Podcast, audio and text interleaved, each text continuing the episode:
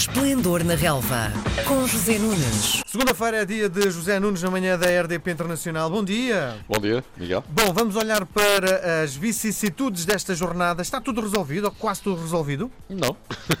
o Benfica ainda precisa de um ponto. Penso que estás a falar da discussão do título. Sim. Eh, Da mesma forma que uh, Tondela uh, e Desportivo de Chaves ainda estão a lutar por, uh, pela sobrevivência. Uma destas duas equipas vai juntar-se a Nacional e Feirense na despromoção. Portanto, há duas coisas que estão em questão de forma clara nesta liga. E ainda o Guimarães, o Vitória Guimarães, ainda vai tentar eh, chegar ao quinto lugar, que lhe dá acesso à Liga Europa na última partida do campeonato, em Moreira de Cónicos, justamente neste derby minhoto, que vai colocar frente a frente o quinto e o sexto classificados separados por três pontos. Tu tens quase 30 anos de carreira. A pergunta que te faço é: ao longo destes anos todos de carreira, eh, és capaz de ver alguma coisa parecida com aquela que está a acontecer atualmente em Portugal? Isto é, só uma hecatombe é que não, o Benfica não leva este campeonato para casa. Eh, alguma vez nestes 30 anos de carreira viste uma coisa que- do género desta, o Benfica não ser campeão? Na última jornada, o Benfica ou outra, ou outra equipa sim, qualquer, claro, neste sim. caso, o Benfica ou Porto e, e Sporting e Boa Vista também o foram, poucas vezes é um facto. Boa Vista só uma vez e Sporting duas na- nas últimas três décadas. O resto é sempre entre Benfica e Porto. Mas hum, não, não me recordo.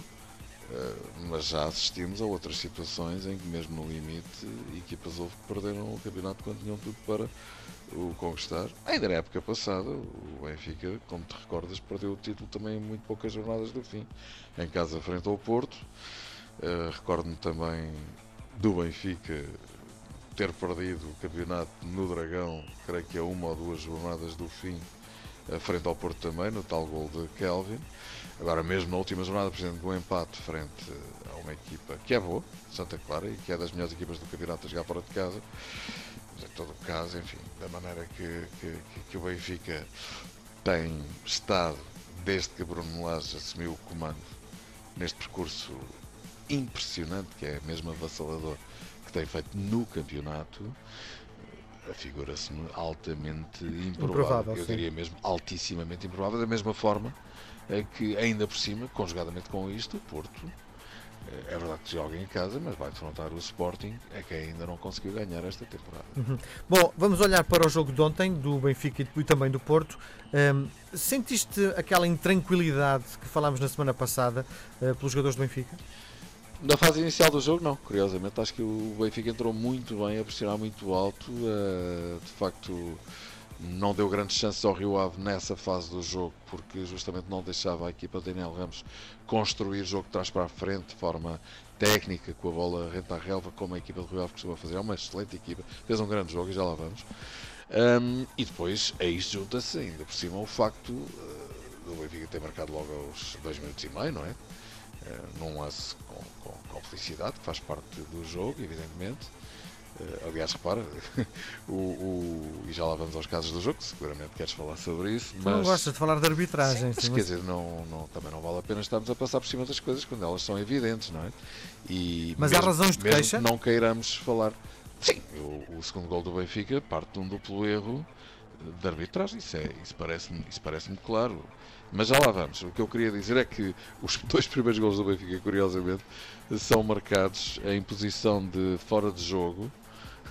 Só que o gol de Rafa, esse gol apontado logo aos 2 minutos e meio, eh, é legal, porque a bola vem de um, de um homem do Rio Ave, como, como seguramente reparaste.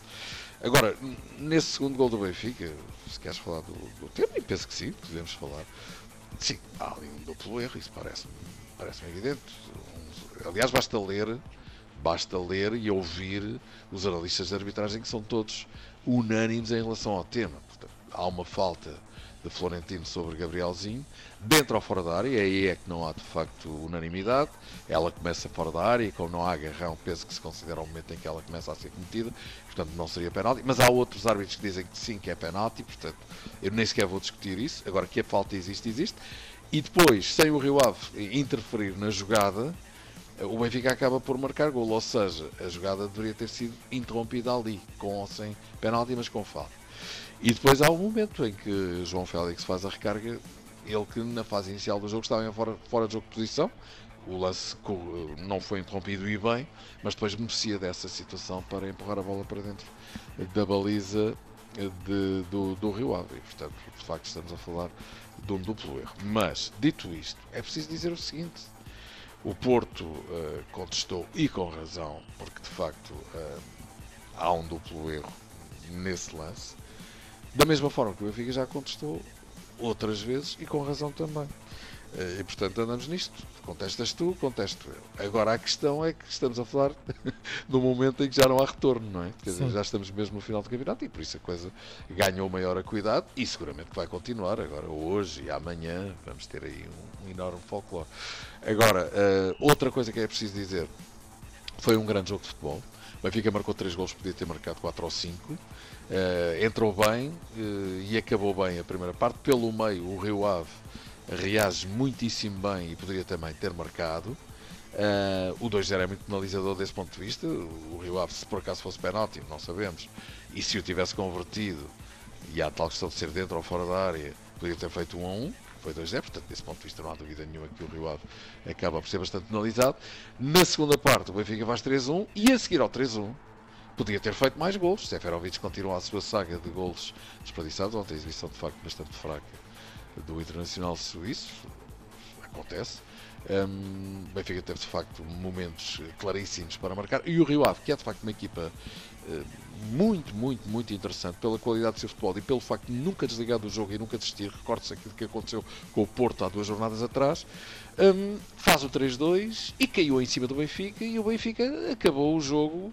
Não queria dizer de calções na mão, como o Samaris no lance com o Coentrão, mas não andou lá muito longe. Portanto, Vamos ver, o, o, Rio Ave faz um grande jogo, poderia, poderia até ter alcançado outro resultado, mas também é verdade que o Benfica a seguir ao 3-1 poderia ter fechado completamente a partida e poderia ter entrado dentro do domínio da goleada, coisa que tem feito de forma quase ininterrupta nas últimas jornadas. Portanto, eh, enfim, eh, é preciso dizer isto e é preciso dizer ainda isto também, com isto vou fechar o tema Benfica, porque já, vai, já vamos longo. Rapidinho. Que é, o Benfica faz um percurso com o Bruno Lage no campeonato absolutamente espantoso. O Benfica tinha o campeonato perdido, a seguir à derrota com o Portimonense, na primeira volta, e o despedimento de Rui Vitória, e ainda por cima tinha uma segunda volta absolutamente horrível, eh, em termos de dificuldades e mais ou mais para aquilo que estava a jogar, com deslocações a Guimarães, Alvalade, ao Dragão, a Braga, a Moreira de Cónegos e a Vila do Conde.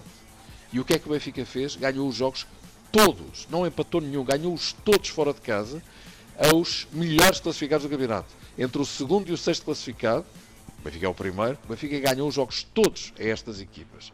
Portanto, se há, eh, de alguma forma, reticências a colocar em relação ao segundo gol do Benfica ontem, não há como apagar este percurso absolutamente inacreditável do Benfica. Estava a 7 pontos do Porto, tinha o campeonato perdido, tinha uma segunda volta horrível pela frente. Toda a gente antecipava que o Benfica se ia afundar ainda mais e com o Bruno Lage o Benfica alcança 17 vitórias e um empate e passa de menos 7 pontos para o Porto para mais 2. Portanto, francamente, eu acho que hum, refutar esta realidade é estar a ser injusto em relação ao grande trabalho que este jovem técnico, pela primeira vez, agarrou uma equipa principal de futebol, eh, tem vindo a fazer. Se isto garante o título ao Benfica, não. O Benfica pode perdê-lo na última jornada, como, claro. como é evidente. Santa Clara pode ganhar à luz, mas as coisas não, não apontam nesse sentido. E, por outro lado, esta caminhada até agora, não há dúvida nenhuma eh, que tem que se tirar o chapéu a ela, porque é de facto um, um percurso extraordinário aquilo que o Bruno Lage fez até agora. Muito pouco tempo, menos de um minuto para falar de Porto e Sporting. Bom, uh, o Porto ganhou bem, com, com, com toda a segurança, por 4-0, não desiste, vai à luta até o último instante, frente a um Nacional muito fraquinho, que foi imediatamente para a segunda divisão com esta derrota. Uh, 4-0, nada a dizer, o Porto está a acabar bem o campeonato e perfila-se um grande jogo frente ao Sporting.